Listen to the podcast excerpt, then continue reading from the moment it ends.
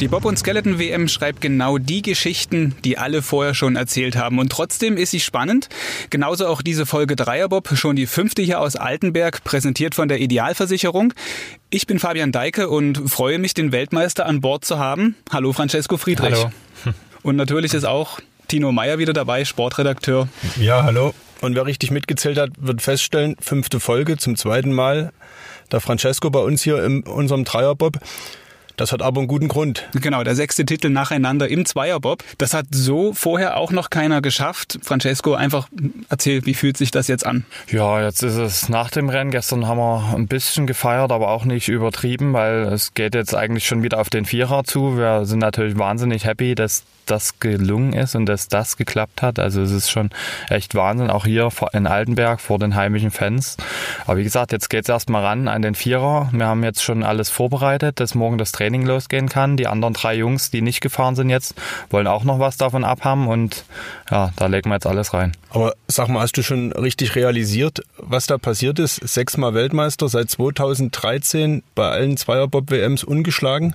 Ja, ich denke schon. Also wir sind da schon sehr gefasst. Wir wissen ja da nach den vielen Jahren auch schon ganz gut, was auf uns zukommt. Und wir haben halt natürlich extrem hart auf diesen Moment hingearbeitet. Und dass uns das so souverän gelungen ist, war auch nicht so richtig abzusehen. Wenn man die sechs Titel mal miteinander vergleicht, was war das Schwierigste? Ja, einer der schwierigsten war schon auch letztes Jahr in Whistler so, weil das Training da auch relativ schwierig war auf der Bahn und natürlich wahrscheinlich der in Innsbruck, wo ich mich ziemlich genau drei Wochen vor dem Wettkampf da verletzt hatte, wo mich eigentlich keiner so auf der Rechnung hatte mit dem Muskelfaserriss. Hat genau drei Wochen Zeit, noch einen Überseeflug dazwischen, weil das ist in Whistler auch passiert, die Verletzung. Ja, und da ist das bei den Zweiertiteln schon in Innsbruck wahrscheinlich der schwierigste gewesen. Das war 2016 dein dritter. Genau. Und diesmal hat vorher auch alles gepasst. Ja, auf jeden Fall. Also ich hatte schon so ein paar Wehwehchen hier und da, die fünf Wochen am Stück unterwegs, die zeichnen einen dann doch schon.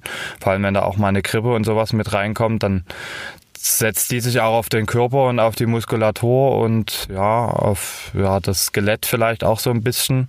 Aber ich denke, wir haben das jetzt ganz gut hingekriegt. Es haben viele Leute da dran nochmal gearbeitet, haben viele ihr Wissen zusammengebracht, dass ich hier ja, so gut starten kann. Und ja, da sind wir sehr froh und vielen Dank auch an die alle, die haben eine Wahnsinnsarbeit geleistet. Wie viele äh, Leute sind das? Du sprichst immer äh, von deinem Team und meinst vor allen Dingen natürlich deine Anschieber. Gestern war das Thorsten Marges, mit dem du jetzt also der war bei fünf Titeln, die du eingefahren genau. hast dabei. Den ersten hast du mit Janis Becker gewonnen. Die anderen Anschieber, die hast du jetzt auch schon angesprochen. Alex Schüller, Martin mhm. Grotkop, Candy Bauer, die am Wochenende im Vierer sitzen werden. Wie viele Leute gehören noch dazu zu so einem Bob-Team? Ach, da gehören so viele, auch die ganzen Trainer im Hintergrund, die ganzen Betreuer, die, die tun alle ihr Übriges. Die Physiotherapeuten, da sind so viele, da hat jeder seine eigenen Techniken und seine eigenen Varianten und Methoden und ja, alles, was irgendwie hilft und was irgendwo ein paar Prozente bringt, das, das hilft uns natürlich. Und alle, die uns irgendwo Arbeit abnehmen, die ganzen Sponsoren, Dietmar Wagner vom Kreissportbund, der das hier alles zusammentrommelt, die Familie im Rücken. Also das sind einfach unzählige Leute, die ja das mit möglich machen. Hm. Kann man gar nicht in Zahlen oder so fassen. Also das ist schwierig. Du sagst gerade in Zahlen fassen, da würde ich gern nochmal zum gestrigen Tag kommen, hm. beziehungsweise zu den beiden Wettkampftagen. Am Ende waren es 1,65 Sekunden Vorsprung auf Platz 2 auf Hannes Lochner und 1,79 Sekunden auf den Letten Kibamanes. Das sind ja wirklich Welten, die da irgendwie zwischen zwischen den anderen Bobs und deinem gelegen haben. Was macht genau den Unterschied aus? Ich denke, wir sind einfach Perfektionisten bis ins Detail rein und wo die anderen dann schon mal so ein bisschen abwinken, ja, mit so einem Kleinkram beschäftigen wir uns oder die sich dann vielleicht nicht, wo wir dann nochmal ins Detail und nochmal nachforschen und nochmal und nochmal und nochmal. Ja, da winken die anderen schon eher ab und sagen sich, ja, die Zeit ist mir zu schade. Oder dann ist es natürlich auch so, ich habe dadurch, dass ich gesetzt war, ein bisschen mehr Zeit gehabt zum Testen. Die anderen mussten sich immer vorbereiten, die hatten immer Stress, die hatten immer Wettkämpfe, die konnten nicht so viel probieren. Ich wusste eigentlich ganz genau vorher schon, welche Kufen ich hier fahre, was ich hier mache. Für einen Vierer ist eigentlich zu 99 Prozent auch schon alles klar, welche Kufen wir wählen. Da müssen wir dann nur noch ein bisschen aufs Wetter gucken, wie wir die vorbereiten, weil da gibt's noch kleine Unterschiede. Die Unterschiede kennt aber keiner. Also das ist das, oder mhm. viele machen das wahrscheinlich, die machen das so wie immer. Aber da Wetter ist mittlerweile schon eine ziemlich ja, ein ziemlich wichtiger Punkt, den man beachten muss bei der Vorbereitung. Mit dem, was du sagst, bestätigst du auch das, was Bundestrainer René Spieß gestern hier bei uns im Dreierbob gesagt hat. Du bist halt einfach auch ein akribischer Arbeiter. Also bist immer wieder dran, guckst, forschst und das hat er gestern hier auch so hervorgehoben. Und zu dem Perfektionismus kann man vielleicht die kleine Geschichte vom ersten Wettkampftag erzählen. Erster Lauf, der neue Bahnrekord, mhm. den du um 0,4 acht Sekunden, also eine äh, Riesendimension verbessert hast, mhm. auf genau 54,00 Sekunden. Ja. Und du hast dich trotzdem geärgert, dass die 53 nicht vorne stand. Ja, wir hatten halt, wir waren halt nicht gefasst, dass es so schnell war. Es war vor allem im mittleren Bahnbereich super schnell. Also unten raus hatten wir, glaube ich, die Geschwindigkeiten schon mal mit den 126,5. Das hatte ich schon mal im Training und auch schon mal ich glaube, bei einem anderen Weltcup, wo wir den, äh, den anderen Bahnrekord gefahren sind. Aber im Mittelteil und im Kreisel zu waren wir wahrscheinlich ein kmh anderthalb schneller und dann ist natürlich die Kreiselamplitude eine andere. Und da muss man doch in der ersten Welle mal ein bisschen mehr ins Seil fassen. Ja, das habe ich dann verpasst. Dadurch sind die anderen Wellen ein bisschen zu hoch geworden. Dadurch rutscht der Bob mir so ein bisschen aus dem Kreisel raus und da komme ich vor der Elf quer und das kostet natürlich da unten wahrscheinlich fast ein Zehntel und ja, dann hätten wir die Schallmauer unterboten und nicht nur eingestellt. Es war aber die Grundlage letztlich für diesen sechsten WM-Titel. Auf jeden Fall. Also ich denke, damit haben wir die anderen schon ein bisschen geschockt im ersten Lauf und ja, da ist dann kein, gar keiner mehr hingekommen und die anderen sind ja alle nicht unter dem alten Bahnrekord geblieben. Also das ist schon Wahnsinn gewesen. Hast du das unterwegs gemerkt in dieser ersten Fahrt, dass es so verdammt schnell ist? Kriegt man das ja, noch so mit? Das hat man dort auf jeden Fall gemerkt. Auch Thorsten hat gesagt, das ist Wahnsinn. Also das war so ein Unterschied nochmal zu den Trainingsläufen und das hat man da schon mitgekriegt, dass es ganz schön pfeift für den Zweier hier. Was ich gemerkt habe gestern, dass du unheimlich locker schon warst. Also nach den ersten beiden Läufen hat sich das so angefühlt wie, ich hab's in der Tasche. Und das hast du auch ausgestrahlt. Ich meine, wir hatten gestern, Tino und ich, nach dem Gespräch mit René Spieß noch ähm, eine Instagram-Story auf dem, auf dem Einlaufplatz gemacht, oben im Startbereich der Bahn. Da stellst du dich dann einfach mit spontan hinter uns und machst eine, eine Story mit. Und da sind alle anderen so voll in ihrem Tunnel gewesen und du scherzt mit uns. Äh, warst du dir der Sache wirklich gestern früh schon so sicher? Ich wusste ja, was ich hier vorhatte. Da dachte ich, komme ich mal schnell dazu nee, es passte schon und wir mussten noch zweimal ordentlich runterfahren und ich bin ja schon ziemlich sicher auf der Bahn mittlerweile über die vielen Jahre und die Konstanz der Fahrten im ersten Lauf hat man halt ein paar Federn da gelassen in der Ausfahrt 4 und in der Ausfahrt 10, aber in den anderen Läufen war eigentlich kaum ein Wackler drin und ja, das passt dann schon. Auch, auch dadurch, die Bahn ist zwei Sekunden langsamer geworden über Nacht. Und selbst dann kennen wir uns ja gut aus und selbst dann funktioniert das. Nächste Woche ist der Vierer. Wir haben vorhin schon mal kurz drüber gesprochen. Alles andere als der nächste Sieg ist sicherlich nicht das Ziel, oder? Ja, das Ziel ist das auf jeden Fall. Es wird schwieriger im Vierer, deutlich schwieriger. Die Startzeiten sind enger beieinander. Die ganzen Materialien im Vierer sind alle enger beieinander, weil dort dieses Gesamtgewicht von 630 Kilo in die Bahn drückt.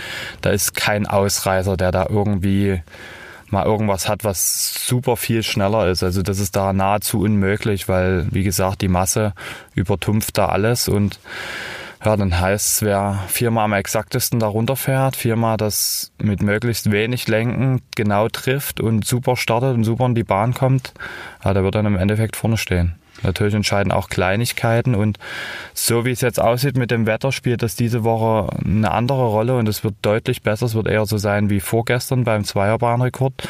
Und wenn das der Fall ist, dann wird es richtig schnell und dann müssen alle ganz schön aufpassen und dann müssen alle viermal runterkommen überhaupt. Du hast gerade das Wort Starten, Startbereich nochmal gesagt. Wir haben im Vorfeld des Podcasts Dreierbob mit Gerd Leopold gesprochen, deinem Trainer hier auch. Und er hat uns einmal für den Bereich Bobkunde, den wir in dem Dreierbob jedes Mal bei jeder Episode abspielen, etwas über das Starten erzählt, welche Geschwindigkeiten ihr da aufnimmt. Und da hören wir uns einmal kurz an, was Gerd Leopold zu sagen hat.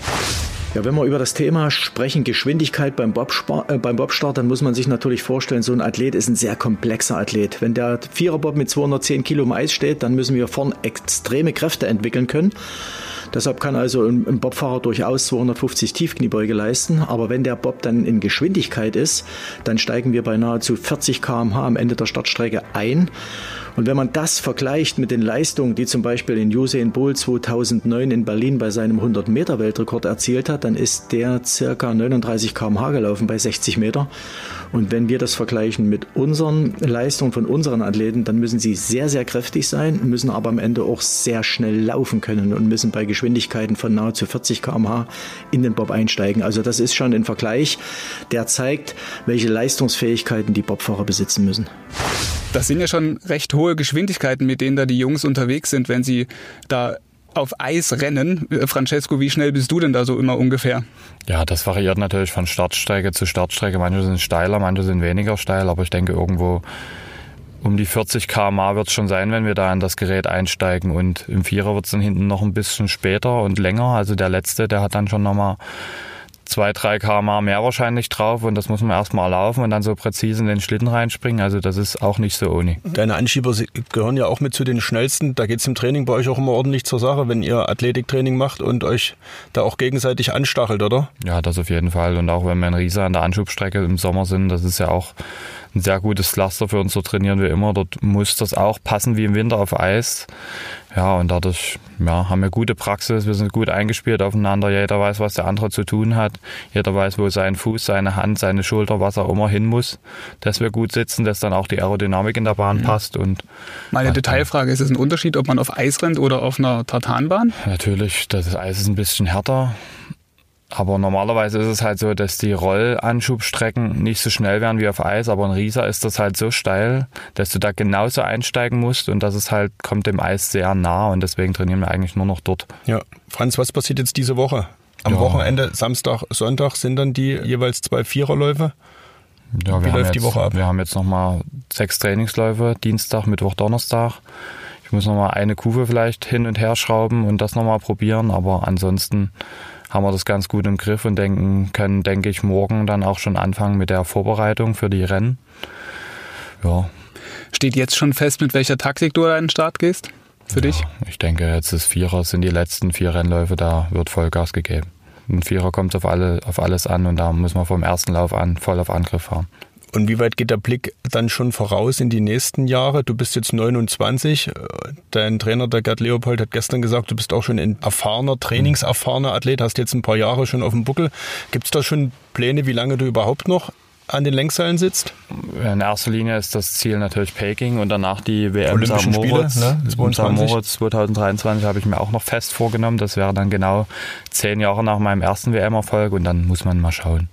Dann hängt es natürlich von der körperlichen Verfassung, von der Leistung, die wir noch bringen. Von, da sind viele Faktoren und das muss ich dann auch mit meiner Familie ein bisschen regeln und dann müssen wir mal schauen, wie wir das machen. Also 2023 auf jeden Fall und dann schaut man von Jahr zu Jahr. Wissen deine Jungs schon, was der Papa am Fernsehen, also wenn, wenn sie am Fernsehen dich sehen oder an der Bahn, was ja, du machst? Der Große, der weiß schon gut Bescheid. Der Kleine ist noch nicht mal ein Jahr, also der noch nicht, aber der Große, der kennt sich schon aus, ganz gut. Die waren ja auch gestern mit im, im Zielbereich. Genau. Und wird man Bobfahrer? Ja, sagt er immer, aber mal sehen. Erstmal, Francesco Friedrich, vielen, vielen Dank, dass du dir am Tag nach dem Titel hier Zeit für uns genommen hast im Dreierbob. Ja. Das ist auch eine Disziplin, in der bist du bestimmt noch nicht am Start gewesen. Nee. Aber bist ja jetzt auch Weltmeister, weil du saßt schon zweimal drin. Das hat auch noch keiner geschafft. Hm, okay. Genau. Rekordzeit schaffen wir, glaube ich, nicht ganz. Wir sind ein bisschen länger als bei einer anderen Episode, aber das schaffen wir vielleicht auch nochmal. In diesem Sinne, vielen Dank, Francesco, dass du dir Zeit genommen vielen hast. Dank. Und wenn es noch Informationsbedarf rings um die Bob-WM gibt hier in Altenberg, wir haben auf sächsische.de einen Spezial das ist zu finden auf sächsische.de slash Thema slash BobWM. Dort gibt's auch ein Gewinnspiel. Ich wiederhole es gerne nochmal. Wir verlosen eine Gästebobfahrt und zwei Icetubing-Fahrten. Und den Link zum Gewinnspiel stelle ich auch wieder dieser Episode bei. Damit war es das mit Folge 5. Morgen Folge 6. Ziel erreicht, jetzt steigen wir aus. Ja. So machen Bis wir das. Morgen. Bis Tschüss. morgen. Tschüss. Ciao.